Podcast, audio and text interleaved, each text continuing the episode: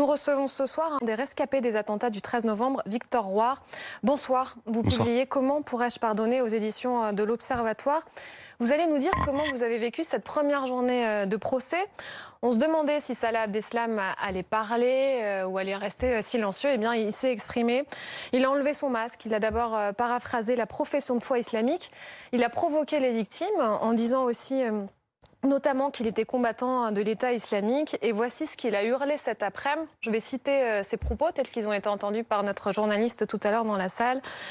Il faut nous traiter comme des êtres humains, on n'est pas des chiens. Ici c'est très beau, il y a des écrans plats, de la clim, mais là-bas on est maltraité, on est comme des chiens. Je ne me suis jamais plaint parce que je sais qu'après on sera ressuscité et que vous devrez rendre des comptes. Comment vous réagissez quand vous entendez cela? Alors tout d'abord, la seule chose euh, qui m'a surpris dans tout ça, c'est qu'il ait parlé. Parce qu'au départ, je m'attendais finalement à ce qu'il reste euh, enfermé dans son mutisme, dans lequel il était depuis des années. Après, sur ses propos, malheureusement, je ne suis pas surpris. Je pense qu'on est face à quelqu'un de, déterminé, de comment dire dévoué, dévoué à sa cause, qui reste, voilà, bah, enfin en tout cas pour l'instant, à ce que l'on voit, on est qu'au début procès, mais dénué de toute empathie vis-à-vis des victimes, d'humanité. Enfin, je malheureusement, je suis pas, je suis pas extrêmement surpris pour l'instant. Euh, J'aimerais, enfin, ça, ça restera peut-être un vœu, un vieux, pieux, pardon, mais euh, peut-être à force de voir défiler des familles de victimes euh, et des victimes euh, dont la vie a été brisée ou en tout cas euh, meurtrie par par ces attentats, qui se mettra peut-être à éprouver un minimum de compassion envers les victimes, mais j'en doute. Oui, parce que là, en fait, on est en train de rentrer dans le dur, c'est-à-dire d'être confronté à ce qu'on pouvait craindre, c'est-à-dire que ce procès serve de, tribune pour quelqu'un qui a décidé de, de provoquer. Et la question qu'on se pose, c'est à quoi peut servir ce procès? À la fin de votre livre, vous espérez que ce procès va servir, qu'il va être utile à bien des égards, une prise de conscience, une possibilité justement de, de, nous mettre en face de tout cela. Euh, au vu de ce premier jour, comment vous voyez la suite? Est-ce que vous croyez vraiment que ce procès va être utile et à quoi? Alors malheureusement, euh, ma première impression aujourd'hui, euh, du premier jour, non, je suis très sceptique suis très sceptique euh, par rapport à ça.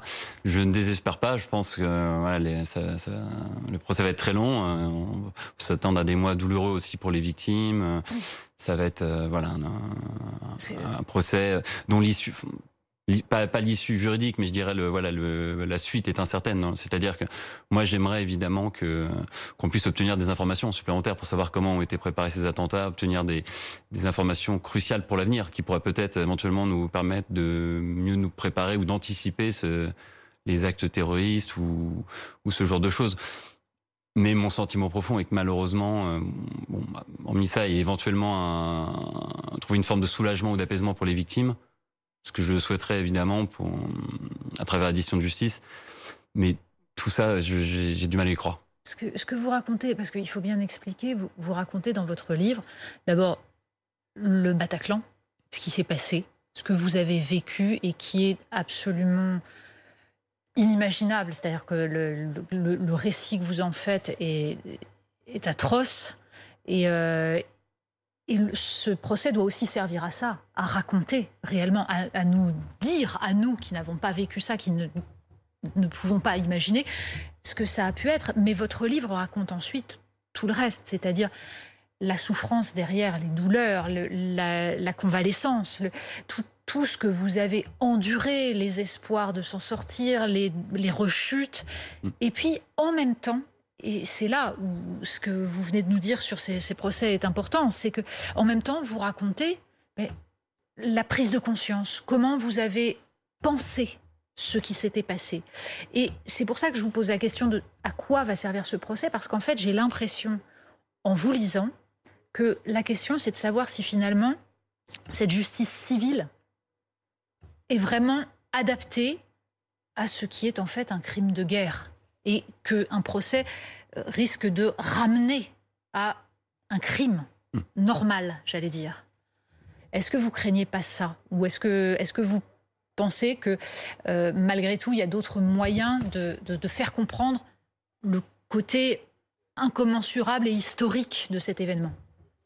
Alors je pense que l'événement déjà est historique évidemment bah, de par son ampleur, mais effectivement je pense que d'un point de vue purement juridique, enfin sur la décision de justice euh, en tant que telle, euh, oui j'ai un peu j'ai un peu cette crainte, c'est-à-dire que bon le procès sera hors norme, on juge quelqu'un c'est normal, c'est la, la, justice de la République, mais j'ai peur qu'on n'aille pas plus loin, euh, comment dire, sur euh, sur l'examen en fait de la société, sur les mots MAUX dont, dont, dont la société peut souffrir, c'est-à-dire euh, tout ce qui tourne autour aussi de, de, des actes terroristes. Enfin, C'est-à-dire que euh, on a pu constater que euh, malheureusement la République faisait face à de nombreuses attaques, euh, même par exemple au niveau de l'éducation, enfin dans, sur, sur, pas mal de ces institutions. Et la justice, justement, je l'évoque dans mon livre, c'est pas la justice en tant que telle, évidemment, que je critique, mais certaines décisions qui m'ont paru assez euh, bah, critiquables et surprenantes concernant oui. certains djihadistes, par exemple. Euh, concernant le, le père Hamel, où on s'aperçoit que finalement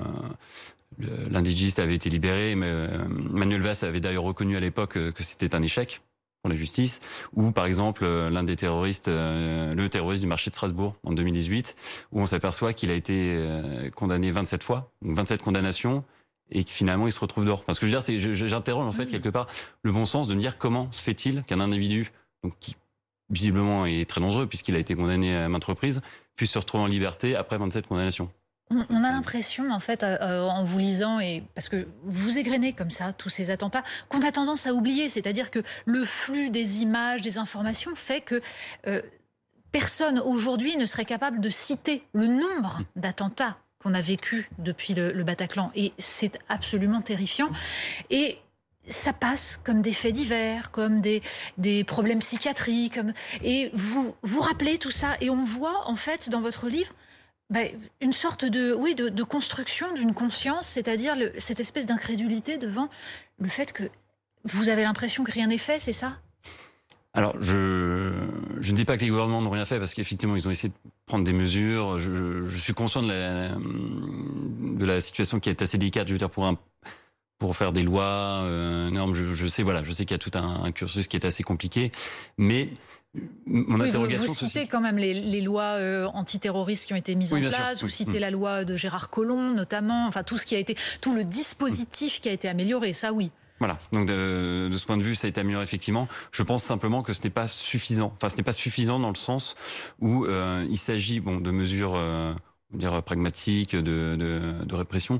Mais je pense qu'il y a aussi euh, comment dire je, pense déjà que plusieurs fois le, malheureusement les pouvoirs publics étaient plus dans la réaction que dans l'action. C'est-à-dire qu'en fait enfin c'est un point de vue purement personnel mais de ce que j'ai vécu à chaque fois que je voyais les, attentats, les attentats se succéder j'avais enfin je, ressentais la même chose. C'est-à-dire voilà malheureusement vous voyez qu'il y avait un nombre euh, conséquent de victimes. Et finalement les questions revenaient mais j'avais l'impression qu'entre deux attentats, finalement, c'est pas qu'il y avait une forme d'oubli ou d'impuissance, mais un peu quand même si c'était. Oui, c'est ça. Vous enfin, le dites je, carrément dans le oui, livre. Oui, oui. Non seulement oubli, mais aussi vous citez par exemple ce qui vous effare, c'est-à-dire euh, en mai 2016, euh, Manuel Valls qui propose de, un dispositif pour euh, effectuer un travail pour pour que les djihadistes effectuent un travail sur leur personnalité. Vous dites mais enfin on n'a pas compris ce qui s'est passé. Vous citez François Hollande, Donald Trump vient d'expliquer qu'il y avait de l'insécurité à Paris en se moquant de, de la France et François Hollande répond on est un an et demi après le Bataclan. Oui, enfin, euh, je voudrais pas euh, comparer, mais ici, il, y a, il n'y a pas de personnes qui prennent des armes pour tirer dans la foule. C'est-à-dire qu'il semble avoir effacé de sa mémoire le, le Bataclan. C'est tout ça que vous, que vous racontez, c'est-à-dire en fait l'espèce d'absorption comme ça des, des, des, faits. Donc là, effectivement, j'évoque euh, quelques déclarations. Donc, euh, du président, du, du, ministre de l'Intérieur et du Premier ministre de l'époque, ce qui m'avait voilà, frappé à ce moment-là, c'est voilà, je, peux accepter une maladresse, mais là en l'occurrence, euh, bon, il n'avait pas rebondi ensuite. Euh, enfin, pour ce qui est du cas de l'ancien président, bon, moi évidemment ça m'avait interpellé parce que voilà, après ce que j'ai vécu, euh, plein Bataclan, après l'horreur, l'horreur, j'ai assisté, tous ces morts, enfin c'est enfin c'est ce que je dis, enfin j'utilise cette expression dans mon livre, nous étions comme des comme des lapins à l'ouverture de la chasse. Enfin, c'est, euh, c'était absolument épouvantable. Il faut se rendre compte vraiment de la scène et qu'un président puisse dire euh, ici en France on ne tire pas sur la foule. Excusez-moi, Monsieur le Président, mais que m'est-il arrivé en fait? Enfin, Que nous est-il arrivé ce, ce soir-là? Et on a vécu une campagne présidentielle en 2017 mm. et il n'en a pas été question. Vous craignez que ça se reproduise? Oui, Oui, c'est. Je, pense que malheureusement, c'est, ce n'est pas impossible. Comment on a fait en 2017 pour qu'il ne se passe rien? Il y, avait, il y avait quand même eu 250 morts euh, en France et rien. C'était pas le cœur du débat. C'est ce qui m'a surpris, surtout que nous, n'étions qu'un an et demi après les, euh, après les événements du 13 novembre. Et ben, finalement, voilà, donc il y a eu cette affaire de, des, costumes et, euh, et cette histoire d'assistante parlementaire concernant François Fillon. Et c'est ce qui m'a, oui, ce qui m'a choqué, c'est que je pensais que cette campagne servirait d'établir un débat profond sur voilà les, la France, comment combattre le terrorisme et qu'on puisse euh, utiliser tous les moyens, réfléchir à tous les moyens, pas seulement humains ou matériaux, mais philosophiques, politiques, culturels, qu'on puisse faire un débat, un, grand débat sur ces questions pour euh, pour voilà trouver les, solutions adéquates et euh, le, le, meilleur moyen de lutter efficacement contre le terrorisme, sachant qu'en plus bon, la violence avait été telle que je pensais qu'il était n'était pas possible, il n'était pas question de, de, passer outre ce débat. Enfin, en tout cas, de, de faire un débat de fond sur, sur ces questions. On a l'impression qu'il y a aussi une gêne. Euh, même dans le, dans le monde médiatique, parce que euh, vous intitulez votre livre Comment pourrais-je pardonner? Et en fait, il y a un livre qui a été beaucoup mis en avant après le Bataclan, c'était celui d'Antoine Léris, euh, Vous n'aurez pas ma haine, et qui a été montré comme quelque chose d'admirable, c'est vrai, parce que c'était une façon de, de répondre qu'on se refusait à sombrer. Et on, on peut d'ailleurs se réjouir que la France ne soit pas tombée dans la haine. Il n'y a pas eu de réaction d'amalgame, de réaction violente, rien. En revanche, on se souvient aussi qu'il y avait le père d'une victime, Patrick Jardin, qui lui était dans, le, dans la haine et le disait. Et ça a été dénoncé par les médias parce que c'était pas bien, c'était la mauvaise victime en fait.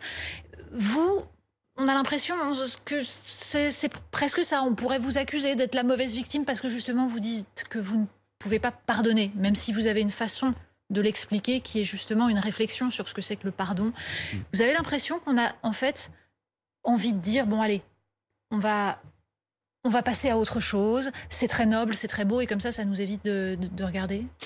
Oui, notamment j'évoque euh, le terme de résilience. Euh, auquel on fait souvent référence, euh, auquel on a souvent fait référence à la suite des actes terroristes. Moi, en soi, je, bon, sais que voilà, c'est plutôt une qualité au départ, au sens euh, du terme.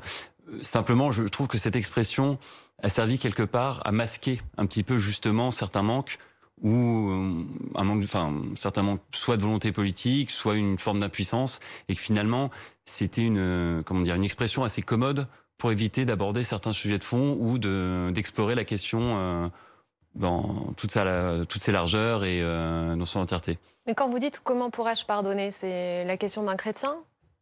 Oui, alors. Qu'est-ce qui fait que vous, êtes, vous la posez ainsi?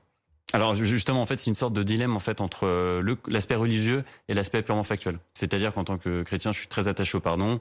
J'aimerais foncièrement pardonner, mais en l'occurrence, vu la gravité des faits, donc là je, me base sur l'aspect purement factuel des choses, euh, on a eu affaire à des, des crimes absolument abominables qui vraiment, enfin, qui, les innocents ont été massacrés. Et ils ne demandent pas pardon. Et, enfin... et voilà. Et, et, ce que j'allais dire, c'est qu'en plus, euh, pour moi, le pardon, c'est la rencontre de deux volontés entre le bourreau et la victime. Il faut absolument qu'il y ait l'accord des deux pour que le pardon puisse être accordé. Et en l'occurrence, à partir du moment où le bourreau ne souhaite pas demander pardon, le pardon euh, est selon moi euh, impossible. Vous disiez tout à l'heure que c'était aussi philosophique. Euh, vous disiez il y a plusieurs problématiques qui se posent. Il y a aussi un débat philosophique. Est-ce que vous pouvez nous expliquer euh, lequel? C'est-à-dire que vous vous mettez à la place de Salah Abdeslam et vous vous dites comment ce jeune homme a pu à un moment avoir eu pour projet de vie euh, de nous tuer, de, faire de nous des victimes? Alors oui, on peut euh, voir le, débat sous cet aspect. Je, pense, je pensais plus à ce moment-là, quand je parle de débat philosophique, plus euh, sur la République en elle-même, c'est-à-dire sur les fondements de la République. Comment aujourd'hui peut-on réagir par rapport à ça? Comment la, République peut lutter efficacement? Moi, je pense, c'est mon intime conviction, que la République a tous les moyens, tous les moyens quels qu'ils soient pour lutter face à cette menace. Simplement, je pense qu'il y a une sorte, quelque part, de renoncement parfois euh, au niveau de ses valeurs. Je pense à l'éducation, par exemple, à travers l'école. On a vu qu'il y a eu pas mal de, problèmes par rapport à ça. Et je, pense que voilà, elle a un socle très solide, mais qui malheureusement s'effrite peut-être par rapport à une, euh, sorte de culpabilité idéologique que certains peuvent euh, évoquer par moment. Et je trouve ça dommage parce que je pense vraiment qu'elle a voilà, les, les atouts pour euh, lutter contre ça. Vous avez vécu un cauchemar, vous avez failli perdre une jambe, vous avez souffert dans votre chair, dans votre esprit. Aujourd'hui, vous entendez euh, Salah Abdeslam expliquer on est traité comme des chiens mm. euh, sous prétexte que c'est pas assez confortable dans sa prison. Vous avez, vous craignez ce cynisme? Vous avez l'impression, vous craignez que ce, procès fasse qu'il soit considéré comme un héros par des, jeunes euh, qui euh, adhéreraient à son idéologie? Alors déjà, il, me semble, concernant ces euh, conditions de détention, qu'a priori il n'y a pas eu de, fait particulièrement grave. Je pense qu'il a été entre guillemets Enfin, il a eu les mêmes conditions que n'importe quel détenu finalement, euh, selon les lois en vigueur euh, dans, les, dans, les, pays dans lesquels il a été détenu. Donc finalement, je peut se plaindre. je pense que ça reste de la provocation évidemment euh, vis-à-vis de la France. Ensuite, sur l'aspect plus concernant l'idéologie islamiste, oui, ça, m'inquiète parce qu'effectivement, beaucoup de jeunes pères de repères peuvent malheureusement considérer que c'est un un martyr ou quelqu'un voilà qui qui peut servir de, de, caisse de résonance, je dirais, euh, et malheureusement euh, servir de comment dire de mauvais exemple finalement pour euh, pour certains jeunes oui qui seraient tentés, enfin ou qui sont en perte de repère de voilà d'être tentés par une on va dire le, cette idéologie et donc une, acquérir une forme de radicalisation et qui, qui peut malheureusement pousser au pire. Merci Victor Roy d'avoir été avec nous ce soir dans Polonie. Merci beaucoup. On passe à face à Polonie.